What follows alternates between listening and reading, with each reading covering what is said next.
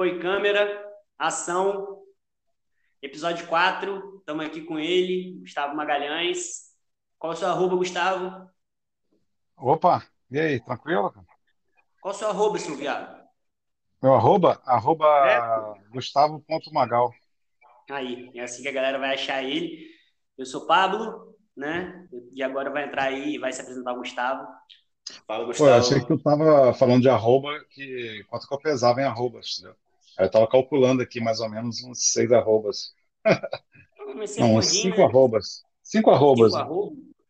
Não Não, não, dá uns 10 eu não. acho. Dá dois dígitos, porra. Seja sincero. Aqui um ambiente Ah, de sinceridade. Mas aqui, o, o Gustavo daqui vai se apresentar agora. Fala, Gustavo. Aqui é o Gustavo, né? O vulgo Pardal. Deixar você à vontade para você se apresentar. Fala um pouco do que você faz da sua vida, forma que você atua. Se apresente, fique à vontade. Pô, beleza, Pardal. É- é, eu só interrompi você antes porque, porra, o Netinho falou assim: ah, vou falar aqui, deixa o Gustavo se apresentar. E meu nome também é Gustavo, né? Então, eu acho que ele, Relaxa, ele, meu amigo. Gustavo, ele você faz da puta atentou. da vida, Gustavo? Isso é uma introdução. Gustavo, o que você faz da puta da vida? Ah, cara, é, eu sou delegado de Polícia Federal, né? E estou no departamento desde 2008. E eu fui, fiquei em Brasília quase um ano em treinamento. Depois eu fui para Belém do Pará, que é mais conhecido como Belém do Paril, né? Que é longe pra caralho. E aí eu fiquei é, cinco anos lá e depois vim para São Paulo. Então, desde 2014 em São Paulo. É, atuei no começo na Delegacia de Meio Ambiente, Patrimônio Histórico. Tinha muita pica com madeireira lá, né? No Pará, vocês imaginam. E, e também com, com árvores, também com viadinhos da mata, assim como vocês. Tô brincando. Mas aí depois eu fui, depois de três anos eu fui para DRE, que é de Entorpecentes, aí fiquei nove anos, né? É, acho que uns três anos lá em, em Pará, dois anos e meio, e o restante aqui em São Paulo. Mas agora eu estou na, na Delegacia de Crimes Financeiros, que é a, a da, da Lava Jato, né? Famosa, e aqui em São Paulo, né? Mas tá, tá bem bacana, assim, é bem, bem complexo, bem complexa a investigação de crime financeiro, mas mas tô, tô apanhando um pouco, mas tô aprendendo. Porra, você então, você trabalha com o da Cunha aí, aquele YouTube famoso? Cara, não sei, esse da Cunha eu nunca Da Cunha é falar, aquele. não. Ah, não, o da Cunha é civil, pô. Você é federal, é É, pô, verdade, né? Você é outro, É, outro nível. outro nível, outro é, âmbito. Como diz Morcegão, delegado do Brasil, né? Delegado do Brasil. Mas, putz, mano, começa. a- a- você começou com, com o auge, né? Com, com o que o Gustavo é hoje, que é, porra, tá aí trabalhando pelo país, tentando melhorar essa porra, é difícil. A gente sabe, você tá na linha de frente. Mas eu acho que a galera quer saber também como é que foi a fase Gustavo concurseiro. Como é que era o Gustavo aqui em Campos ainda, quando esse negócio de delegado federal ainda era um sonho e não essa realidade que é agora, que você está vivenciando aí, vivencia há quase nove anos aí que você falou, né? Nove não, anos. tranquilo, então, vou tentar ser sucinto, mas Não é, seja, por favor, não seja. não, beleza, detalhe. então. É, eu já mudei várias vezes, assim, quando eu estava na, na- no ensino médio, eu tinha, eu fazia, estudava línguas, né, estudava francês, estudava espanhol e inglês, e aí eu queria ser diplomata, né? É, estudava outras línguas, tipo merda também, mas estudar só essas. Tá dando, tá dando experiência aí, vê se você não está próximo de algum objeto metálico, alguma coisa, o seu fone. tá, E não, não tô não, Ah, agora tá. melhorou, melhorou.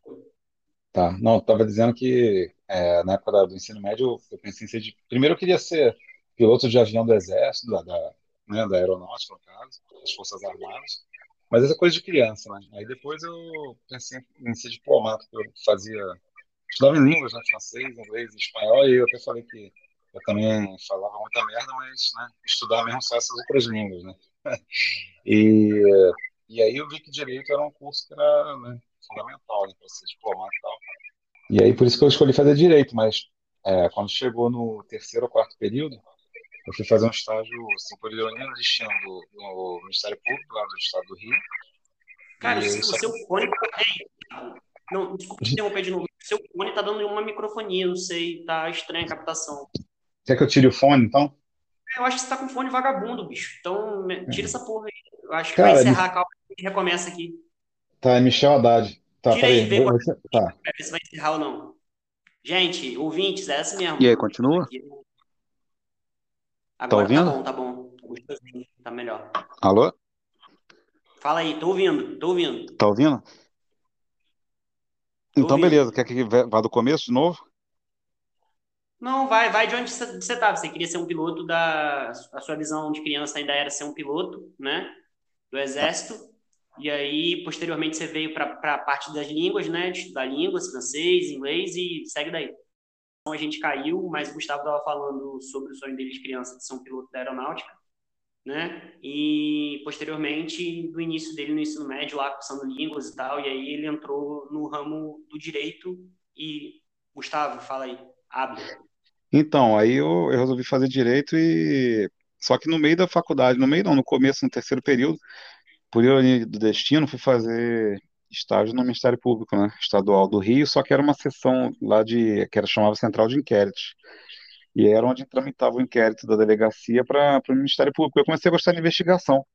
Aí achei maneiro, assim, só que eu sempre gostei da área federal. Aí eu falei, pô, quero ser delegado né, para presidir investigação mas eu quero da Polícia Federal porque são as matérias que me atraem mais, essa parte de tributária, de é, direito internacional e tal. E aí foi aí, aí tipo, do, no, quando eu estava no sétimo período, abri um concurso, é, aí eu peguei o edital, assim, já vi as matérias que caíam, já comecei a meio direcionar, e aí tudo deu certo, e quando eu estava com um ano e meio de formado, eu abri o outro concurso e aí eu passei. Logo foi a primeira vez, e maneira de primeira viagem, acabei passando, e aí, só que eu, Gustavo. Não sabia, não. Eu achei que você tinha levado caralho ainda, bastante. Mas você levou caralho na faculdade, né? Boa, meu irmão, levar o caralho a gente leva na vida inteira, né? Mas. É, porque... Mas que demorou para um pouco para chamar, porque é, a formação demora seis meses, né? Então, a cada seis meses eles chamavam um tanto lá de. Porque teve para delegado, para escrivão, agente, perito, eles chamavam um tanto lá de cada cargo, formava uma turma e fazia. Então, era de seis em seis.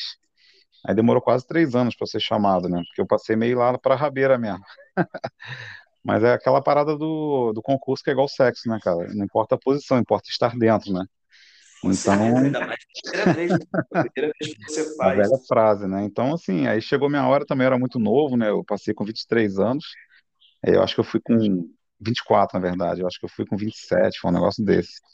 Garotinho e... inocente, garotinho Rio, né? Criada leite cupeiro, maltino na geladeira, e aí Exatamente. passou geral, né? Caralho, que foda doideira, Gustavo. É, porra, todo dia eu tomava chocolatada da vovó, né, cara, às 5 horas da tarde, mas depois aí já, já... Lógico, né? Tomava também, né? Pô, lógico também, né? Com certeza, né, cara? Tive adolescência e infância bem vividas. E aí troquei o, a chocolatada da vovó por um fuzil, né? A verdade foi essa. Mas do lado bom da tá força. Tá confortável com isso, Gustavo? Com essa mudança? Oi? Tá confortável com essa mudança? Tô, tô tranquilo, cara. E aí eu tive que ficar em Brasília fazendo treinamento seis meses. E aí fui pro Pará, cara. Aí lá no Pará foi meio bizarro porque a polícia lá federal é bem diferente da polícia federal daqui, no sentido de ser mais operacional, né? Então, cara, eu cheguei lá e o, porra, me designaram lá para de meio ambiente. Aí, com um mês de, de posse, porra, eu peguei um barco, a gente foi para Ilha de Marajó, e aí fui eu de delegado, duas agentes, e aí é, um perito, um escrivão, e a gente alugou um barco, dois andares, e tava dormindo em rede, né, cara? Todo mundo lá, aquele motor pipocando lá o dia inteiro, cara. E a gente ficou 30 dias navegando, parando nas cidadezinhas lá que tinham diligências para fazer, tinha gente para ouvir que não conseguia em Belém, tinha perícia ambiental para fazer lá dos peritos, tinha vigilância, tinha a porra toda, né? troca de tiro. E então foi, pô, já cheguei chegando, né? E aí, três meses depois, eu fui para Santarém, que é onde tem o Terra do Chão, que é bem famoso, né? Aquelas praias de, do Rio Tapajós, que é até uma família de, né, de, de LGBT que tem em Campos, né? Que o pessoal conhece bem. Tô zoando. E então eu fiquei três meses lá na base, lá também era extração de madeira, era a parte de, de madeireira era bem pesada lá até a, a Oriximiná, que é a divisa com, com, com o Amazonas. E a gente ficou na região lá três meses, né? Aproveitei, conheci também, andei bastante de barco. E vi onça, porra, onça pintada na reta. igual o Berranteiro Matador de Onça, não sei se vocês conhecem o clássico do YouTube, mas Porra, fica a dica conhece, aí. né? Porra, então, foi aquele ali, entendeu? Mas é, foi muito legal a experiência lá, cara, no Pará. Foram muitas missões e, tinha de tudo, né, cara? A gente fazia de, de imigração até abordagem de embarcação lá, né? Aqueles popopô, os barquinhos, lá na, nos rios lá do, pô, no Rio Amazonas, no Tapajós, lá no Rio Guamá, que passava em Belém. E, e é isso, cara. Foi, foi bem, bem desafia, desaf- desafiador mesmo, sabe? Foi uma experiência de vida, assim, eu conheci lugares que eu não conheceria jamais se não fosse pelo trabalho, né? É, por exemplo, a Ilha de Marajó, a gente rodou toda, e teve uma missão também com uma marinha também que eu fiz, que a gente ficou de navio na corveta da marinha um mês, assim, rodando e dava palestra antidrogas, essas coisas, né, nas, pros ribeirinhos. Então foram, foram coisas que em São Paulo que eu nunca faria se eu tivesse vindo para cá direto. É, cara, foi uma, uma escola para você operacional, que você, pelo menos pelo que eu vejo, você teve uma escola operacional de prática, de estar ali no, no- com, o pé na terra, literalmente. E agora em São Paulo você vai atrás dos caras do colarinho branco, né? Da, da galera que está atrás da mesa, da galera que não suja o pé. Pelo contrário, eles fazem as pessoas sujarem o pé e os pés por eles. E, e nessa transição, cara, qual foi a parada mais difícil para você, assim? Você sente falta de alguma coisa lá do Pará? É, qual, qual foi o ponto, assim, que o pró e o contra dessa mudança de Belém para São Paulo, para o seu trampo? Então, é boa pergunta. Eu do- no, assim, como eu falei, parecem que não duas polícias diferentes, né? Mas é, é, é bastante diferente a atividade, o dia a dia, porque lá não tinha muita rotina. Na verdade, cada dia você podia sair lá e ir para um lugar e, e tal, sabe? E as coisas viravam no meio do dia e aconteciam e você tinha que estar resolvendo na hora, entendeu? É, era bem rua mesmo, que é uma atividade, né, que a Polícia Federal não, não, não é o mistério dela, né? Porque é a investigação, mas a gente fazia de tudo lá. E a saudade é essa parte do trabalho que, que era mais operacional, né? A gente, bom, né? Falei que a embarcação fazia erradicação de maconha de helicóptero e, e aí descia nas plantações lá, e aí a gente contratava a peãozada para cortar os pezinhos de maconha, e, por exemplo, né?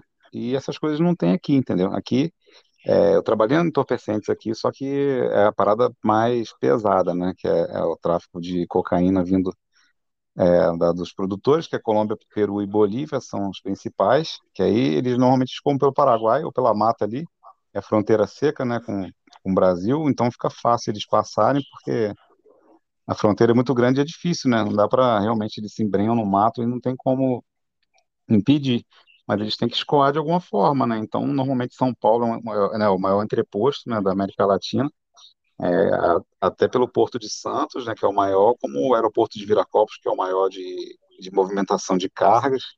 Então passa muita droga, toda passa por aqui, a verdade é essa, né? Por São Paulo, por mais que venha pelo Paraná ou pelo Paraguai, mas é para ir para a Europa e para os países, né, consumidores, principalmente a, a droga mais pura, né, que vai para lá, tem que passar por aqui. Então a gente começou e, e isso aí já leva até o PCC, né? A gente começou a trabalhar em cima deles e Fizemos uns- umas operações boas aí de nível internacional com cooperação da- das polícias pertinentes aí dos outros países. E foi muito legal, essa é a diferença, né? Mas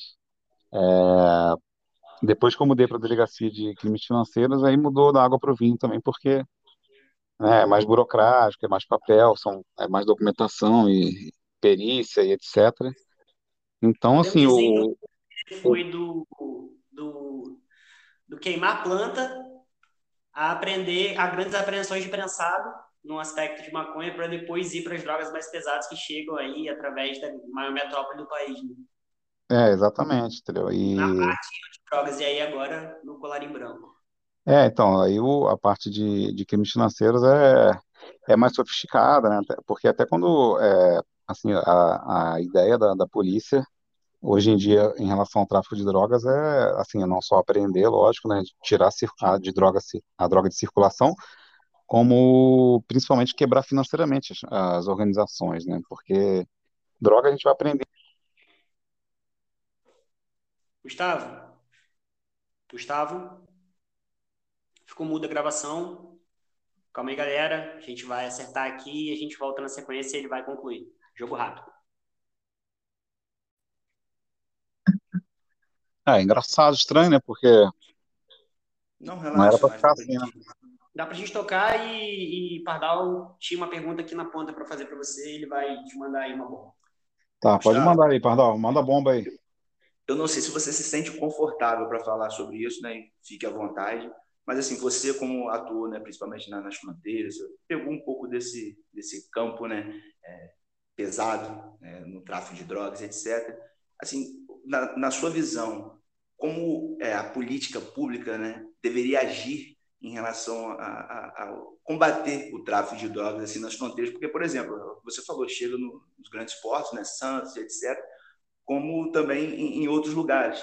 Você acha que, que há uma forma de combater isso é, de uma forma que diminua e não que continue crescendo, né? Porque a gente vê que vocês apagam um incêndio aqui e em outro canto já, já levanta de novo, assim. Fica à vontade para dizer sobre isso, entendeu? Tá. Não, tranquilo. É, assim, o problema das drogas, obviamente, afeta o mundo inteiro e, e- e é um, é, é questão de saúde pública, etc. E sempre a gente esbarra naquele debate de, ah, é melhor liberar e, tratar quem, quem por acaso tiver problema e acabar com o tráfico, ou é melhor reprimir, gastar com, né, investimento em, em- em repressão, ou e depois é, talvez diminuir o custo público de saúde. Então é aquele velho dilema, né? É, eu sei, assim, eu pessoalmente, né, não falando como, como delegado, eu, entendo que tipo, dá uma, uma mitigada na, na política no sentido de, assim, de dividir determinadas drogas, né, porque tem, tem drogas que são, assim, obviamente muito mais no- é, nocivas à sociedade, né, é, quando o indivíduo usa de afetar direitos de terceiros, né, como obviamente a cocaína, né, o crack e tal. É, são drogas de que o uso, assim, normalmente realmente tira da, da realidade o usuário e tal. E tem outras drogas mais leves, né, como, lá, anfetamina e, lá, maconha, por exemplo, que, né, são drogas que talvez se fossem é, regulamentadas e, né, obviamente não em locais públicos, né, é, serem liberadas, mas de repente dentro de casa, alguma coisa assim mais controlada a quantidade e tal, tipo, está sendo feito no Uruguai, talvez acho que a coisa melhorasse, mas é, realmente, quanto à repressão, é difícil porque, como eu falei, no caso do Brasil, a fronteira é seca, é muito grande, né? Muita mata. E assim, então o, o, o sentido é melhor trabalhar com, com inteligência, porque por mais que entrem pela mata, elas vão precisar de, né, como eu falei, entrepostos para escoar, né? Para ir para outros mercados, tipo europeu, americano, né? Para a África e tal, para o Oriente. Então, assim, é, tem que intensificar mesmo essas essas entradas na, nas cidades e grandes assim como hubs, né, como São Paulo, Rio, por exemplo, cidades portuárias, né, de Itajaí lá, e tentar reprimir né, dessa forma aí, porque é uma, é, infelizmente é uma coisa que sempre existiu e sempre vai existir, e a produção cada vez aumenta e agora tem o desafio das drogas sintéticas, que qualquer fundo de quintal, né, você pode abrir um, um pequeno laboratório e produzir, então, quer dizer, eu acho que é uma coisa que tem que se pensar é, em larga escala e e em nível global, porque talvez é, tenha que mudar um pouco a, a forma de abordar. Você já viu aquela. Tem uma série no Netflix que chama Como Vender Drogas Online, você já ouviu falar? Não, eu já ouvi falar, mas eu não assisti, não. É, É, cara, ele normalmente. Oi? eles, eles retratam, cara, um, o escambo que ocorre entre a produção de, de, de bala e êxtase, né? Não sei o termo correto para usar, enfim, com a cocaína colombiana, pelo custo de produção. O custo de produção da cocaína nas regiões da América do Sul são inferiores e os custos de produção da, das drogas sintéticas são inferiores na Europa. Então, ocorre um escambo de drogas, né? Nessas séries retratam isso. E é interessante de se ver como o, a perspicácia do, do, traficante ela entra como, como quase um empreendedor, né? O cara, para uma visão é, ilegal, ele consegue aplicar métodos que talvez empreendedores de sucesso não consigam aplicar nos seus próprios negócios para poder reduzir custos e obter mais lucro. Isso é, tipo, absurdo, né? É, não, com certeza. É, a gente vem nessa crescente de drogas sintéticas, né? E, e como eu disse, em qualquer local, pequeno local, você pode produzir, né, o suficiente para abastecer a região, pelo menos o local. Então, o, a repressão aí passa por um trabalho de inteligência que você tem que, né, obviamente, fazer o, o caminho inverso e ver do usuário ao, ao vendedor e ao produtor. É, uma Mas, dica já, já deixa de investir no estúdio, né, que é num espaço pequeno, e aí investe em produção de droga sintética para abastecer o local. é, exatamente, eu ia até falar do Breaking Bad, né? É, é, o, ma- é o maior exemplo, né? O cara com conhecimento ali de química, ele montou num, começou num trailer lá no motorhome lá, velhaco lá, produzir e virou, né? O Walter White lá virou o Eisen, é. Eisenberg, Eisenberg, exatamente.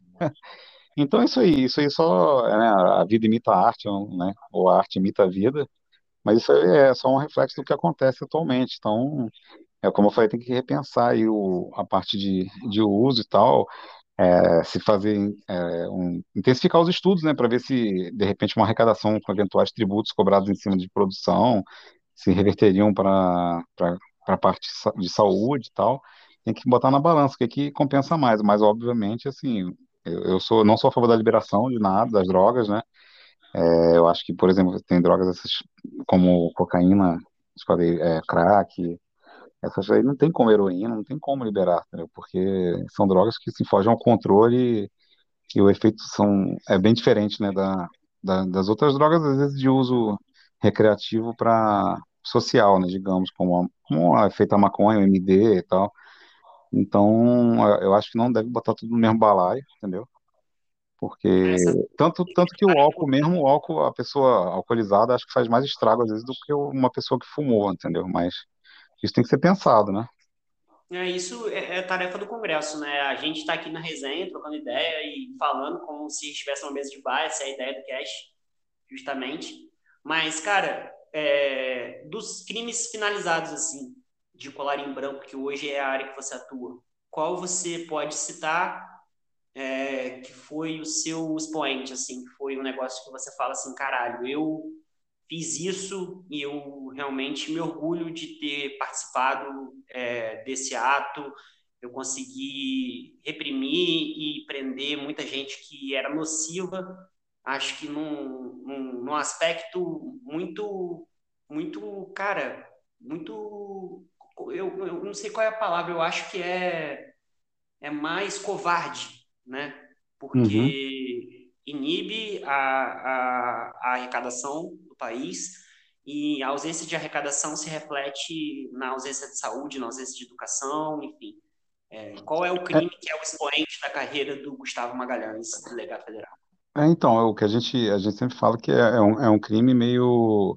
É assim, como não tem violência ou grave ameaça, é um crime meio invisível, digamos assim, porque a pessoa não sente diretamente, assim, é, né, não afeta diretamente, assim, o indivíduo como, como saúde, como, assim, o, assim, a liberdade da pessoa ali. Então, ela afeta uma coletividade, né? E só que é, é muito mais nocivo, dependendo da, do, do nível de corrupção, do que esses crimes diretos, né? São, né? Como a gente sofre assalto, sofre essas coisas aí, mas é, são crimes mais graves no sentido de, de atingir muito mais pessoas, né? É, A arma na cara invisível. é, então, assim, o que a gente tem se deparado muito com, realmente, foi a, a Lava Jato, não tem como deixar de falar, né? Que eu acho que foi um marco, assim, de operação de- da Polícia Federal, foi um marco, um divisor de águas aí, Teve muito, né? Teve, teve excessos, teve, teve problemas, teve, mas eu acho que deixou um saldo positivo. E a gente viu o quanto de dinheiro desviado que poderia estar sendo usado, né, para a população, é, e o quanto de, de, assim, de empresas, né, que as empresas públicas, quanto elas foram lesadas e quanto elas poderiam ter feito também, né, é, como o BNDES, por exemplo, né, quanto, quanto, sei lá, quantos projetos de moradia, de saneamento poderia ter realizado e deixou de se realizar porque foi desviado dinheiro, foi aplicado em outro país. Então, é, realmente é é um câncer na social e eu acho que eu diria que foi é, trabalhar em várias fases da Lava Jato seria teria sido na, na delegacia de crimes financeiros a minha o, o, o ápice assim, o auge, né? Claro que o desafio continua agora, por exemplo, na, na pandemia. é, o trabalho aumentou muito porque é, essas verbas do governo federal que foram descentralizadas para os estados e municípios, é, em, enormes casos de corrupção, de desvio e de né, aplicação para finalidade diversa, com até pagamento de, de folha salarial de funcionários públicos e tal, é, atrasados, né? Então, assim, é, o trabalho aumentou na pandemia.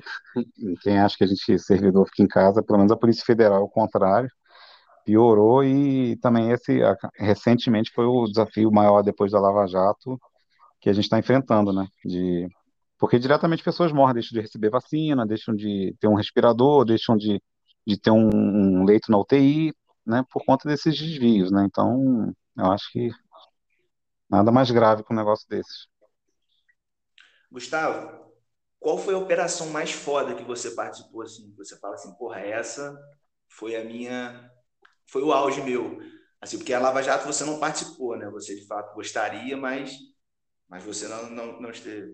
É, eu não, não fiquei no núcleo de investigação, mas a gente participou de várias etapas, várias fases da Lava Jato, com deflagração, né, e, e parte de inteligência momentânea ali da, da, daquela determinada fase, mas que eu tenha feito a investigação mesmo, iniciado e, e, trabalhado ao longo do tempo, foi a, uma operação que chama Operação Brabo, que foram presos, era droga escoada pelo Porto de Santos, cocaína, foram apreendidas quase 10 toneladas ao longo de um ano e meio, e foram presos 174 pessoas, né, traficantes, incluindo estrangeiros, filipinos, e essa operação foi interessante porque tinha um, um alvo é, que era vinculado ao PCC, foram presos membros do PCC também, e tinha um alvo que era vinculado a eles, que era dos Balcãs lá, né, do leste europeu, que era de um clã chamado Clã Sarik.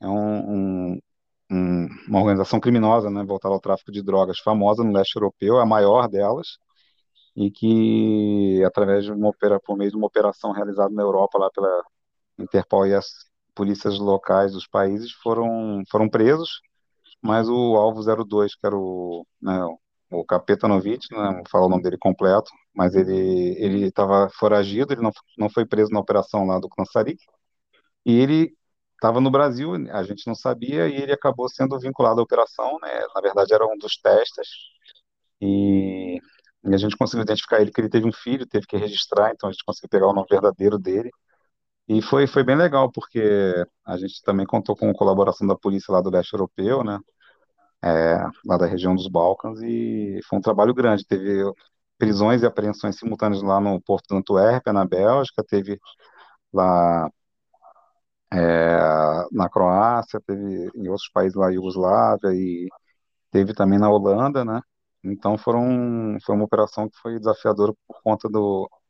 E Filipinas também, né? Foram por conta da, né, da internacionalidade dela e do número de alvos, né? Que a gente até tentou enxugar o máximo para também não, não perder o foco, não deixar é, que os principais escapassem.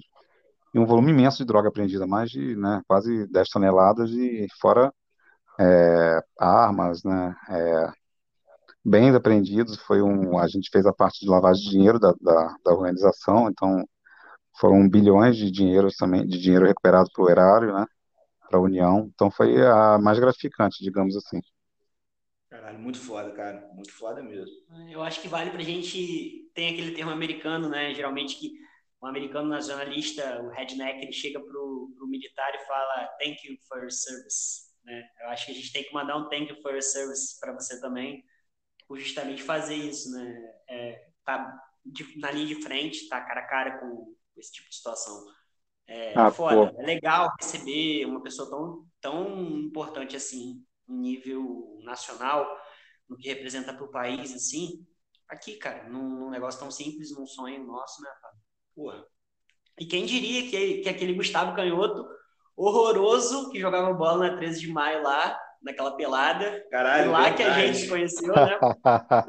Nós três, acho que lá que a gente se encontrava pessoalmente, ou em André Lanches, comendo um hambúrguer, mas, caralho, foi de lá, né? Peludo na zaga, Gustavo com a canhota, Tapajós jogando, Colômbia. Beta, aleijado no gol.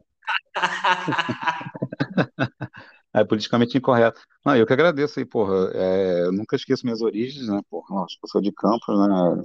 muito orgulho, meus pais também, eu sou da terra e, Já fui até convidado para chefiar a delegacia daí por duas ou três oportunidades, mas eu achei que não era a hora. Estou né? com filhos pequenos, projetos pessoais também, mas no futuro eu ainda espero ir aí e tentar fazer algum trabalho importante para a região. E também é, torço para que o. Aqui, Gustavo, aí a gente faz esse rolê presencialmente, cara. Aí vai ser maneiro também. Vai ser uma então, edição 2. Exatamente, com o vídeo, né? espero que o canal de vocês cresça cada vez mais. A ideia é maravilhosa e tenho certeza que vai brilhar, já está brilhando e vai, e, e vai ser um importante meio de. Me veio uma memória aqui de você voltando aqui em Campos. Eu acho que foi uma das últimas vezes que a gente se barrou pessoalmente. É, que foi a gente, eu, você e Tapajós, quartel do Chopp, e você já delegado, e você falou assim, vamos lá jantar comigo que eu vou pagar o jantar de vocês. E aí um cartunista, cara, Lírio, ele fez um, um cartão meu, um seu e um de Tapajós, você pagou, você lembra disso? Eu tenho esse cartão até hoje. Cara, eu, eu lembro pra caralho disso, eu só não lembro onde foi parar o meu cartão, cara, não sei se ficou com vocês, mas porra, como, é, porra, meus coroas moram em Campos, aí também vão cair lá em Guarapari, eu fui pro Pará. A próxima investigação é achar seu cartão, porra. É, exatamente. A gente vai ter que, é compromisso agora, é assumir, tem que achar e mostrar no próximo, na próxima edição aí. É, cara, maneiro, maneiro. Mas, cara, é, mudando completamente de assunto, o que que o, o, Gustavo faz nas horas vagas aí em, em Sampa? O que que o Gustavo procura? O que que o Gustavo recomenda em São Paulo? O que que o Gustavo ouve? É, fala pra gente um pouco mais da pessoa e não do, do delegado que que você já falou, assim, e, cara, eu, se, se a gente ficar ouvindo você falar sobre você e as funções que você exerce, a gente vai ficar aqui rasgando cedo, né, Pardal? Então, é, é longo é, mesmo, são mais de 13 pessoal, anos. A gente pode ter mais aspectos pejorativos, que é o que interessa a gente. Porra, com certeza, né, meu? Porque é o que eu falei, né? É, as origens a gente sempre preserva e e tem orgulho. Não, mas aqui em São Paulo, cara, é, a rotina é meio parecida com, com o Rio, com a capital, né? É, durante a semana, cara, é trabalho, casa, aí não, quando muito consigo descer na academia e os meus moleques, né, que moravam aqui em São Paulo, eu sou divorciado, né, e, e casei de novo e agora tenho uma enteada, né, a, minha mulher já tinha uma filha do primeiro casamento também, e meus moleques foram morar com minha ex-mulher lá em Florianópolis, né, então eu estou indo de 15 em 15 dias é, passar final de semana lá para vê-los, né? Guarda compartilhada. E aí é, são as horas de lazer, cara. A hora que eu aproveito para desopilar, pegar uma praia, botar um Bob Marley, né? E ficar com os moleques de boa lá. Os moleques entram na água gelada, já é tudo. Porra, não tem nada de leite com pera, os, caras, os moleques são raiz, brincam de porrada. e falam que quer ser policial também, quer ser igual o papai. E é isso aí que é onde a gente encontra força, né, cara? Família, né? Merda, coitado dos moleques, porra. Não faz isso com eles, não. É, porra, tem que apresentar Thiago Bragança para eles, para os caras baterem continência e dar aula, né, cara? Lecionar é, aí, Corolec. Tem que pegar uns Corolec, pô. Aqui em Campos é o que mais tem é Corolec.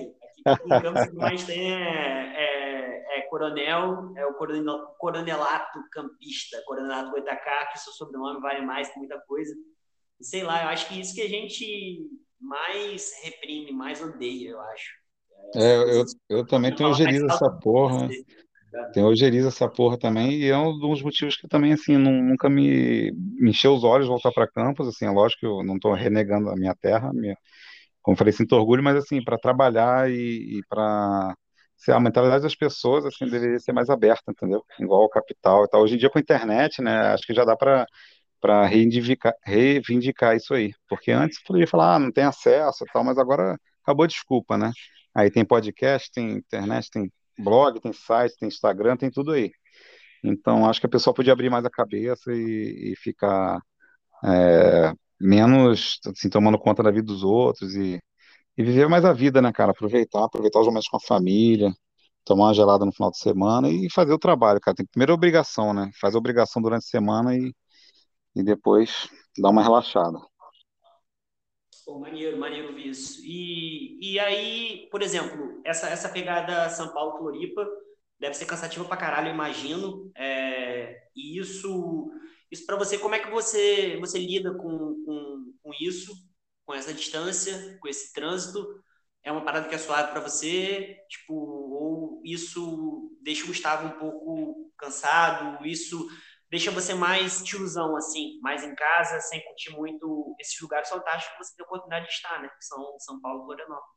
É, não, então, aqui eu, pô, a minha rotina é meio pesada porque, por causa, por conta do trabalho, né? Tem que acordar e é, né, o dia inteiro ficar por conta do trabalho e depois eu tento dar uma malhada e tal. Só que de, como eu falei, de 15 em 15, é, uma sexta a cada 15 dias eu perco e perco, né? Tipo, faço home office e vou para Florianópolis. E lá, assim, entre aspas, é, fisicamente falando, me canso mais porque eu, eu fico sozinho com os dois, né, com os meus filhos e, assim, sem babá, sem nada, e eu que, que me viro com comida, com, com dou banho neles, boto para dormir, troco roupa, lavo roupa, eu faço a porra toda. E eu faço questão de fazer porque isso é um dever de pai, né, cara? É, não, é nem, não é nem favor, é obrigação e eu faço com o maior amor, cara, porque é, filho a gente tem que vigiar de perto, né? Hoje em dia tá muito perigoso. E ano passado que foi o pior, o pior momento, porque foi no auge da pandemia, estava sem voo, né? E mesmo assim eu não deixei de, de ver meus filhos. Eu ia de 15 em 15 de carro, cara. Uma loucura. Pegava 700 km de estrada para ir, 700 para voltar. É, final de semana alternados e ficava morto, né, brother? Porque eu já fico morto daqui da, da, da rotina semanal. E aí, mas enfim, tudo compensa, né? Quando a gente pega os moleques no colo, dá um abraço, dá um beijo e né? E pega uma praia junto lá e isso aí vale. Você, você zera a vida. Né? Aí zera a vida. Aí eu te pergunto, aí você bota a camisa do Flamengo nos moleques? Cara, e aí que tá, tá um maior conflito, né? Porque é lógico que eu boto, pô, boto pra ver, só que a, a mãe, é, mas a mãe é São Paulina, cara. A mãe é chata pra caralho, aí fica enchendo o saco deles lá, eles falam, torce pros dois, eu falo que que, porra, homem torce para um time só, não tem negócio de dois times, entendeu? Que isso é coisa de moleque, torce pro Brasil na Copa. E aí a misoginia aí. não, tô zoando, tô falando de futebol, né? E aí eles estão meio divididos, assim, né? Fala para agradar os dois, mas eu acho que quem vai levar no estádio sou eu. Eu acho que a tendência, principalmente aí pelo, né, pelo outro patamar que o Flamengo vive aí, vai ser mais fácil. Porque a mãe, a mãe torce para qual time? A mãe é São Paulina, cara. Tá bem também, não tá tão É, tá bem também, né? Tem Mundial, tem Libertadores, por isso que é, às vezes é difícil discutir, né? Mas o futebol é, não é racional e não é, não é currículo de empresa, né, cara? O futebol é passional. Senão não existia Botafoguense e Vascaíno. Gustavo, vai tomar no cu, porra. Ah, caralho, que meter essa. Mas não é, pô? Não, fato, porra. Mas, mas não é, não é verdade? É verdade, porra. Mas é, é isso aí, verdade tem que ser ditas, né? Não tem jeito. Cabe a gente lidar, lidar com as verdades, né? Como tem, tem, uma frase, uma frase maneira é, de, de, um, de um rapper que eu gosto pra caralho, chama Freud. Ele fala assim: é, e, que, e quem se nega a verdade é quem mais se frustra, né? É uma parada Exatamente. que eu, eu não quero me frustrar negando a verdade. É, eu tenho uma parecida que é o auto-engano é bem reconfortante, né? Só que né, o auto-engano serve, no fundo, para te fazer sofrer a longo prazo sem sombra de dúvida. Mas aí, Gustavo, tá assistindo o que, irmão? O que, que você tá vendo? Você tá tendo tempo de assistir alguma coisa? O que, que você indica pra galera que é ouvinte? E como referência, sim, de Netflix, de Prime, dessa porra toda aí de streaming que virou um mundo agora, né? O que, que você indica aí? O que você tem assistido? Ou você tá parado? Cara, assim, não, eu assisto à noite, né, é, com a patroa e é, não tem como, assim, né, você tá, embora já tenha passado o, o Peak Blinders, né, Falda, são séries que, porra, são Walking Dead, são séries clássicas que eu acho que não tem como deixar de ver. E atualmente eu estou assistindo uma série italiana chamada Carlo e Malik, que são dois policiais lá italianos fanfarrões. E aí o Carlo é aquele antigão, aquele cara meio folgadão. Aí o, o parceiro dele é negro, e aí rola uma porra de racismo lá também, que ele é o negro, e fica não sei o quê. Só que assim, é aquela parte mais pastelão italiana, né? Então não, não é pesado nesse sentido, é, é mais com ânimo jocante, né, de brincar, de, de fazer graça mesmo. E é maneiro ter umas investigaçõezinhas ali. E... É tipo, né? Mas com menos personagens, eu acho. É, mais ou menos isso. Uma série umas... leve, europeia, italiana, de, de, meio que satirizando e brincando um pouco, dando uma pegada mais leve para um tema complexo, né? Para temas complexos. Eu acho que é isso que eu vejo no Brooklyn Nine-Nine bastante, assim, pelo menos. É, exatamente. E aí tem uma série que eu vi também que é da Turquia, que chama O Segredo do Templo, que é, é boa também, cara, que mexe um pouco com a parte de enca- reencarnação e, e, né, de vidas passadas e do déjà vu e então é uma série que mexe um pouco a cabeça é ao estilo Dark, né? Só que menos menos fantasiosa e igual Menos aquela denso. outra também, aquela série também que é da, acho que é da Suécia também, que é que acaba o mundo também, eles ficam mudando de base, eu esqueci o nome também, é o mesmo estilo. Só que essa O Segredo É, do Templo é mais é mais romântica, sabe? É mais assim, o estilo mais antigo de, de, de fazer filme assim. Não, não estilo, chega a ser um Gugu, estilo Gugu, Gugu Popão. é, não chega, não não chega a ser um Almodóvar, né? Mas é estilo O, mais o clássico, mais sutil. Romântico, Gustavo romântico. Gustavo sempre foi um cara romântico, né? É, sempre menos foi, eu cara. ele como um cara romântico, um cara que nunca fez, assim, a mínima questão de não demonstrar afeto. Ele sempre, pelo contrário, sempre fez questão de demonstrar afeto. Eu acho muito bonita a relação que você tem com seu irmão, sua família. Eu imagino como deve ser isso com seus filhos, né, cara? Deve ser muito foda. é. Cara, eu até falei com o Peludo pra ele vir aqui um dia trocar essa ideia. Acho que vai ser irado também. Vai, vai ser sim, Peludo, porra, meu ídolo, médico oncologista e, porra, é, ganha dinheiro ajudando as pessoas e fazendo o que gosta, né? Que é, o é o ideal de vida. E é, é muito maneiro, assim, porra, é, os filhos também mudam a gente de vida, você também é pai, sabe o que eu tô falando, que a vida a gente enxerga por outra perspectiva agora. E mas é isso aí, eu sempre fui carinhoso, cara. Meus amigos, você sabe, a gente encontra, abraça, beija, não tem não tem essa frescura de, de cerimônia, a gente brinca como se estivesse na escola, entendeu? Né? Você com a galera aí, os babuínos aí, um salve pra eles. Um E não salve tem como ser diferente, cara. A gente, como eu falei, é, tudo é essência na vida. A gente sabe de onde a gente saiu e o quanto nossos pais lutaram para nos dar o melhor e a gente tenta fazer pelos nossos filhos.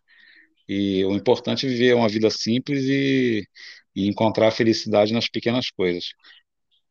Passar um pouco, né, desse legado no qual os seus pais, né, deixaram para vocês. Deixaram, né? De fato, estão aí. E você quer deixar isso para os seus filhos também, né? É, Caiu, Gustavo. caiu. Então, como eu estava falando, cara, o, o ideal de vida é encontrar felicidade nas pequenas coisas, né? No, no almoço em casa com a família, no trabalho, é na praia com os filhos, é, é no Bob Marley, na vitrola, é, porra, pegar um, um sol, dar uma caminhada no mato, entendeu? Ficar com a família, com os filhos, isso aí que, que deve ser a nossa fonte de felicidade, não bens materiais e, e ostentação e viver de imagem, né? Que é o que 90% das pessoas faz hoje. Fala correto e não vive o que diz. Exatamente. Mas essa, é a pega, tipo, é, é, é engraçado também, para mim, assim, é, é observar, né? A gente vê o, como as pessoas, como a gente observa as pessoas à distância, né? E, e, tira concepções, e, enfim. E sei lá, e, e a, a gente tem esse bate-papo, né? Off, essa coisa de zoar um outro, de, de não ter esse pudor de brincar e de, de se zoar e de dar risada de si mesmo, né? Eu acho que falta um pouco disso pra galera dar risada de si mesmo. É uma coisa que você faz com maestria, né, Gustavo? Eu acho que a galera zoa você e foda-se, né? Esse, esse, esse esportivo é muito foda. E eu espero que todas as vezes que você tá caindo aí, irmão, não seja você caindo fisicamente por causa do vinho. Eu, eu até preocupado se você tá machucado. Não, cara, lógico, é o que eu falei, cara. É, eu sempre fui um cara que demonstrei as minhas emoções. É, Pô, você vê, vocês são meus amigos, assim, irmãos, né, praticamente de infância. Cara, eu abraço, beijo, falo zoeira, chamo de viado, mando tomar no cu, vocês também mandam tomar no cu, usou meu time, usou o time de vocês. E é isso aí que eu vou ser pra sempre, cara, porque na simplicidade que a gente tem que encontrar as coisas, entendeu? E, e nas origens, cara, a gente não adianta, entendeu? Não adianta querer. Gustavo, tá mudo. Gustavo? Gustavo? Oi, tá vendo? Porra, você ficou mudo de novo aquela hora. Então, não sei se vai ser repetitivo, ah, se vocês ouviram, mas eu tava falando isso, cara, que eu sempre fui assim, eu sempre fui, né, é, caloroso com os amigos, zoeira, abraço, beijo, falo merda. E sempre você, que a gente trabalho que a gente faz, assim, a, a nossa profissão é diferente da vida privada e, e para mim, amigos e família são em primeiro lugar, né? Então a gente sempre vai ter. Né? É, é exatamente. Paradas que eu mais admiro em você é isso, é, é que você sabe separar muito bem a pessoa do profissional, né? É, essa distinção, muitas vezes, que as pessoas ostentam é, um título profissional como algo ah, eu sou isso aqui, sou foda por isso, e é uma parada que eu nunca consegui perceber em você, e nem, nem seu irmão, acho que na nossa galera, né, não tem muito isso, essa hierarquia em função de uma posição que eu ocupo, seja no aspecto profissional, pessoal. É isso aí, mano. A gente é dedo no cu e gritaria, né? Meu Skylab, isso é bom.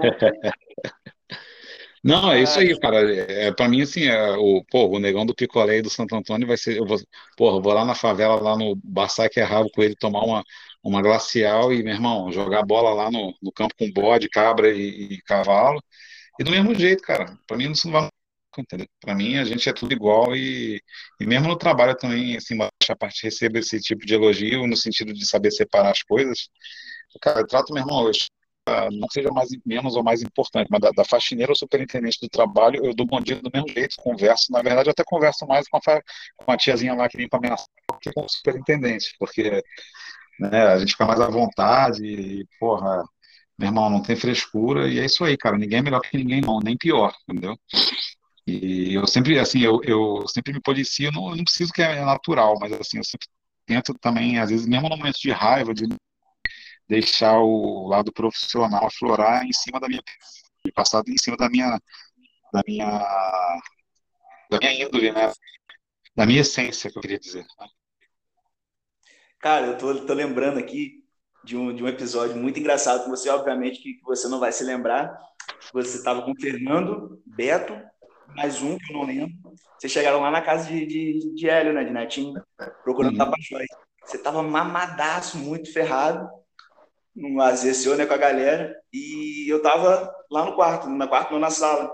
Aí falaram assim, é, Bruno tá lá dentro, entra lá e, e procura ele. Cara, você subiu, eu tava na sala jogando um game, você subiu e passou pelo corredor da casa, foi direto pro banheiro.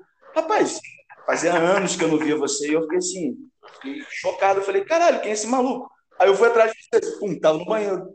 Quando você saiu, eu te perguntei, mano, o que, que você que quem é você? Assim, aqui na casa de não, aqui é a casa de mas mora aqui não, morando na tal.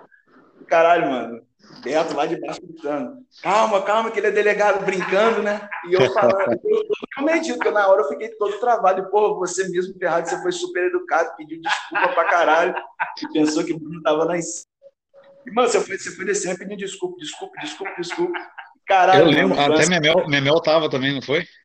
Ué, pô, tava Memel, tava Larissa, tava todo mundo. E foi muito engraçado, porque você, você subiu, tipo, falando no telefone, foi no banheiro, quando você se tocou que, que não era ali, caralho, você se desculpou muito, e tipo assim, eu achei maneiro da sua parte, porque é o que a gente estava falando, né, sobre as pessoas é, terem uma posição na sociedade, por exemplo, você é delegado, e tem pessoas que acabam é, sobressaindo, né, sobre isso e ficam é, é se impondo, né, de uma forma você foi super educado, apesar de estar doidão, a galera foi, botou você depois dentro do carro e tudo mais, e depois eu nunca mais te vi.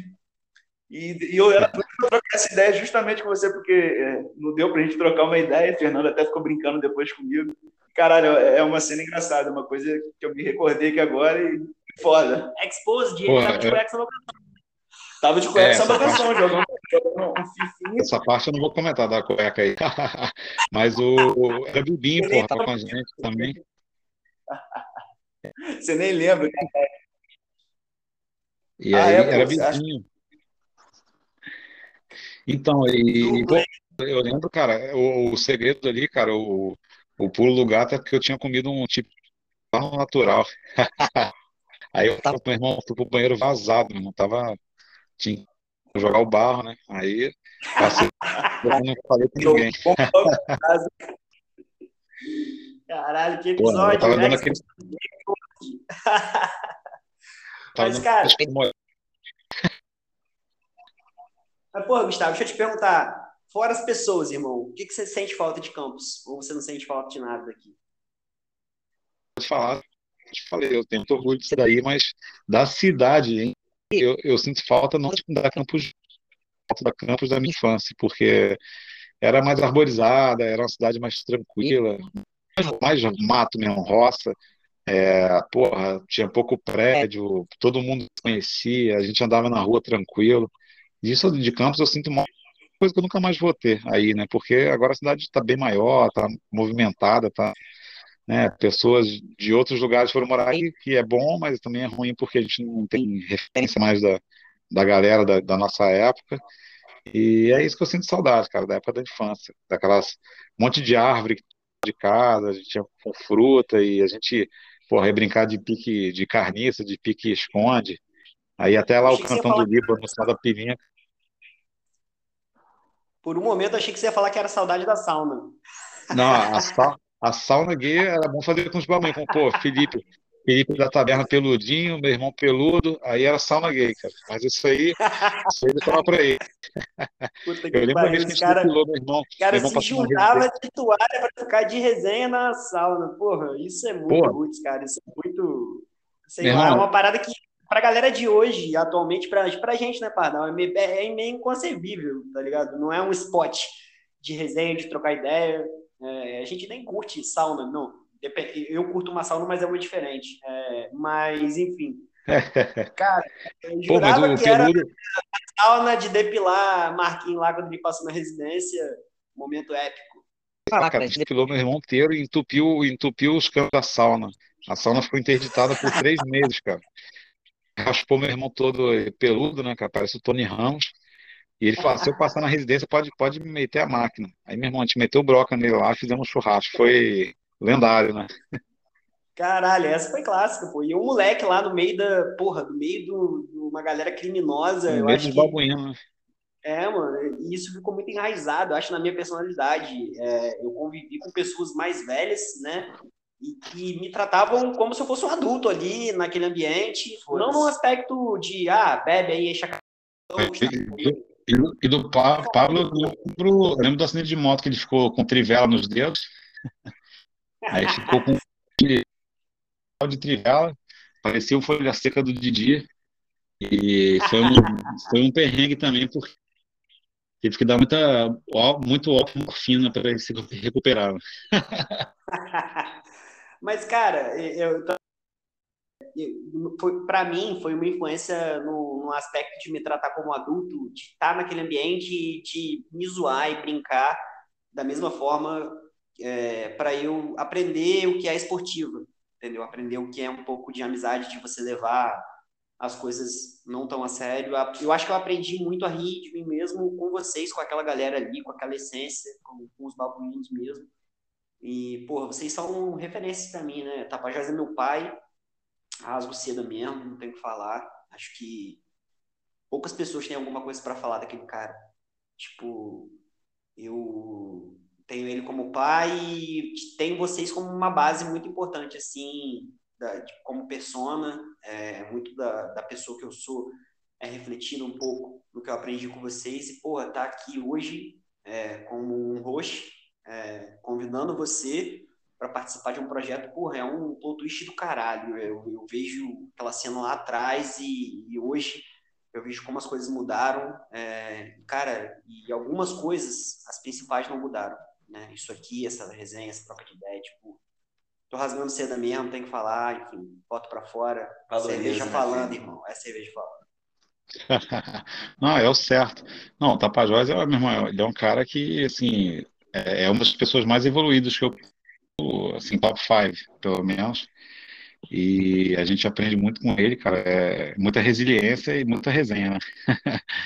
E, porra, a galera ali, cada um tinha algo, algo a contribuir, né, cara? Tipo, porra, tinha, pô, Beto, Thiago Negão, uns caras mais, mais malandragem, uns caras mais ligeiros, aí Peludo mais nerd, Bibinho mais também, Tapajós mais paizão, então, assim, cada um tinha Taberna também, um cara mais responsável, né, profissional, tinha já Taberna e tal, e, e Fernando Antônio era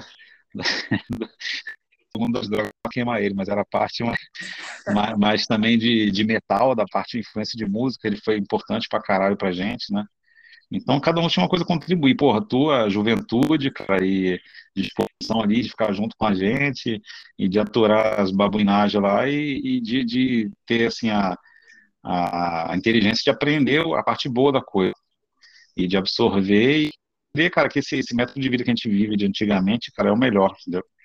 Hoje em dia as relações são muito efêmeras e, e as, os adolescentes hoje são sei lá, completamente distorcidos, eu acho, da realidade, assim, do, do, do sentido da vida, né? Do que, do que a gente vai levar da vida. E eu acho que isso aí, você aprendeu bem, a gente também aprendeu com você, e eu acho que foi, foi perfeito para todos. Eu acho que é uma coisa que tinha que ser, entendeu? Isso aí, acho que é tipo um karma bom, digamos. É, mano, um karma positivo, sem sombra de dúvida. Eu, não escondo a admiração que eu tenho por todos e, tipo, estou perto de todos ainda. Fernando vai estar aqui como, como nosso convidado também, falando sobre cerveja, trazendo rótulos. Tapajós vai estar aqui falando de relativismo geográfico, né? De como as influências, que foi tema do TCC dele, né? Como que o frio influenciou, é, pelo menos no desenvolvimento da humanidade em determinadas regiões, como algumas regiões tiveram acesso ao metal, por exemplo, é, antes de outras, como você vê que regiões mais frias né, se desenvolveram e tiveram que criar meios de lidar com aquele ambiente hostil, e por esse motivo acabavam né, tendo um desenvolvimento maior, e isso justifica um pouco, geograficamente falando, o cenário atual que a gente tem no mundo, né, numa Europa primeiro mundo, e a gente aqui um pouco atrasado, ainda em função de armas, germes e aço, né, que chegaram lá atrás. Enfim, mas é, vai lutar para Vai, vai trocar essa ideia. Eu queria muito que você ouvisse e eu acho que você vai gostar. Quando você ouvir esses caras também, você vai gostar. Porque eu creio que você tem a mesma admiração que eu tenho por eles, você tem também. Então, você está convidado a ser um ouvinte também, de, de convidado a ouvinte, a crítico, a qualquer coisa que você queira acrescentar. Eu acho que aqui é um ambiente mais livre que eu, que eu quero poder proporcionar para todo mundo, não só eu, como Pardal também é o objetivo da coisa, entendeu? Então, acho que. Mas, isso, com certeza. Eu só vou fazer um é. adendo que essa teoria do frio aí, só para justificar que o pinto dele fica no frio, entendeu? Encolhe, ele, ele, isso é um tema sensível para ele, Gustavo. É, é, é. Então, eu acho que isso vai ser uma discussão da, da próxima sessão de terapia dele, sem sombra de dúvida, você ter comentado o tamanho do pau dele. Aí ele, ele vai bater com um de Beto. Ai, ai. Tava com o Beto hoje, irmão. O Beto passou lá em frente de casa, do nada, de camelo. Como Vendendo sempre. vinho, né, lá do Paraguai, aquele a groselha. Rapaz, o que, que Beto não vende, irmão? Beto, ele chegou para mim e falou: a primeira coisa que ele vende é um carro. O caralho, Beto, ele é vendido o carro vendido, não sei o que, vendido. Putz, ele é o cara, né? Na garantia, eu sou de outro. Eu acho que ele é o Stifler, né? É, quando estava falando da nossa interação, ali, e tu era o irmão do Stifler, sabe? Tu ficava olhando, olhando as gostoras de binóculo na, na, piscina escondido lá, já, já, já sabia fazer vigilância criança. Mas a gente carrega, carrega bastante disso, cara. E, tipo, sei lá, eu, eu o que eu vejo aqui atualmente em Campos é, é, algo que a cultura, a música, o cenário underground, as liberdades, elas estão sendo cada vez mais receadas. Os melhores lugares estão fechando, muito em função da pandemia. E eu tô tentando com, com um amigo meu, assim, que é um irmão, mano, mais que um irmão, eu acho. Eu acho que não seria, não haveria Pablo e Gustavo, né? Tipo em Narcos. Você assistiu Narcos, Gustavo? Gustavo? Você tá mudo novamente. Calma aí. Fala, Gustavo. E aí, caiu, cara? Pô, você ficou mudo, irmão. Caiu, caiu de boca? É, você caiu de boca aí. É... Mas enfim, você assistiu Narcos, irmão? Eu tava falando sobre a minha amizade com o Pardal. Você assistiu Narcos? Então, essa série de droga, cara, na época eu tava no DRL, eu não assistia porque. Eu não sei, assim, eu não tô criticando, eu achava meio clichê no sentido, assim, que, na verdade, cara, eu, eu, eu, eu sou meio do contra nesse sentido, que eu acho que é meio que uma romantização do tráfico de drogas, entendeu? Uma então, assim, eu, né? É, eu achava que ficava dando muita moral para pro, os traficantes, né? Como se, se fosse o fodão e, e que fosse legal e, e, compensasse fazer aquilo, entendeu? É óbvio que, que aí, os caras têm o... A nossa parada do Pablo e Gustavo é, não é por a gente ter uma concepção de que o traficante é fodão e que eles eram fodões. É por uma parada de amizade, de que Então, eu tô, é, você estava falando que era uma cumplicidade, o Pablo e o Gustavo era por causa disso, que não era por causa do, exatamente uma apologia eventual. não longe de ser uma apologia é, a essas figuras, né, que a gente sabe que causaram sofrimento para muita gente, mas é, num aspecto da amizade, que isso aqui ruiria se não tivesse o, o Gustavo aqui, não teria química, não teria a mesma coisa. Não, com certeza. Eu achei bem criativo e bem interessante o- a abordagem do, do podcast, cara. Acho que vai ter muito sucesso mesmo, assim. Tô animado aí. É, E a honrado em nossa fazer parte, né, já. conexão hoje está ajudando muito, eu não sei se é daqui, se é daí, enfim, mas, mas cara, já, eu já posso te dizer, cara, foi uma das paradas mais fodas que, que, que a gente conseguiu fazer, eu acho. de dúvidas. E principalmente receber Pô, você aqui nesse podcast, mano, é, é sensacional, mano, porque é uma experiência incrível. Você traz um pouco da, da ótica, né? De uma visão no qual muitas pessoas não têm, né? Porque sobre a profissão, né? As pessoas sempre a- a- associam, né?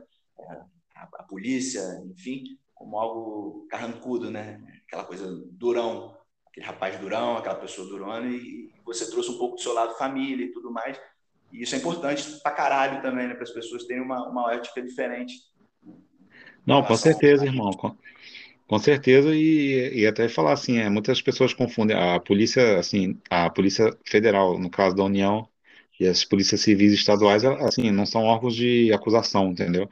A Polícia Federal é, ela é um órgão que busca a verdade real, ou seja, ela apura o ocorrido, né? É, é, assim, por mais que pareça óbvio falar isso, mas tem muitas pessoas que acham que a polícia, porra, é para acusar, para condenar, para prender gente, e assim, é para prender sim, mas é, quem tiver, né, é culpa no cartório, digamos, porque a gente procura a então a gente é um juiz do que um promotor, por exemplo, porque a gente quer saber a verdade, entendeu? Então a, a, o próprio interrogatório, é, a colheita de provas da cadeia de custódia, é é uma oportunidade também da pessoa se defender, entendeu?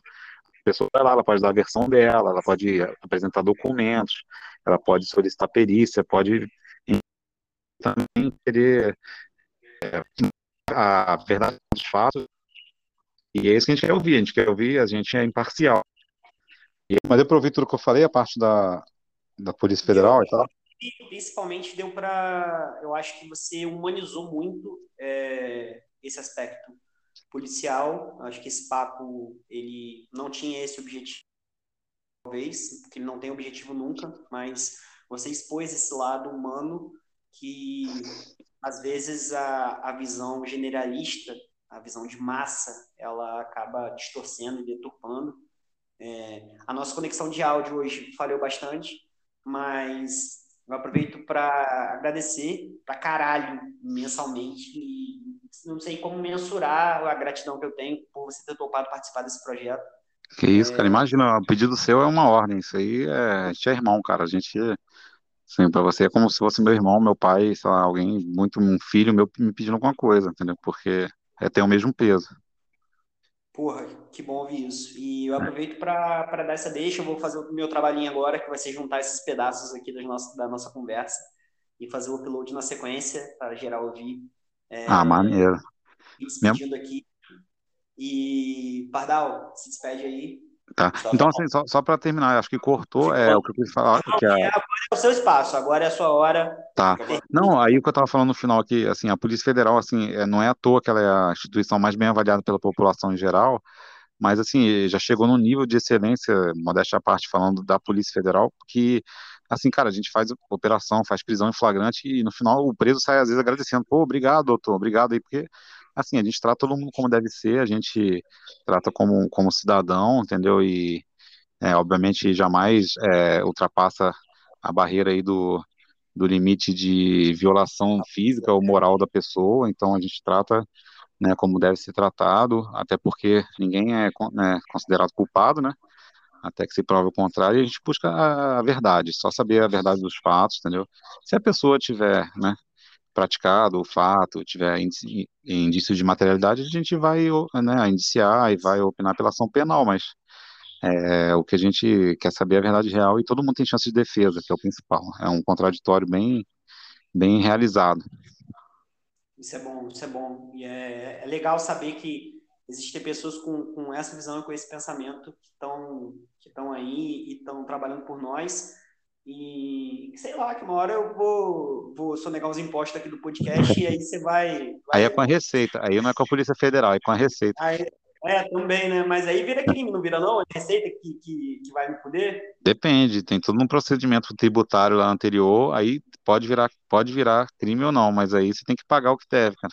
Que decepcionante, cara. Eu tava esperando você. Você tem que pagar as puta paga, porra. mas a gente vai pagar tudo certinho, relaxa. É, Gustavo, novamente, obrigado, irmão. Sem palavras. Que isso, imagina, eu que agradeço imensamente aí. Porra, prazer também pro Pardal aí, meu irmão. Tamo junto, vamos tomar uma gelada aí quando for em Campos. É, pode botar na agenda aí.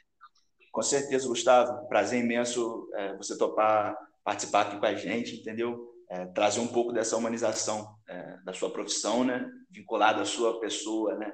É, o seu lado pessoal. Muito obrigado, muito obrigado. E, de fato, com o estúdio pronto, vai ser um prazer imenso receber você aqui. E eu creio que, que a resenha vai ser até melhor, né? Porque o calor humano, né? O olho no olho, a gente É, poder botar um Você vai vinho, poder uma sentar no meu cerveja. colo, vai ficar gostoso.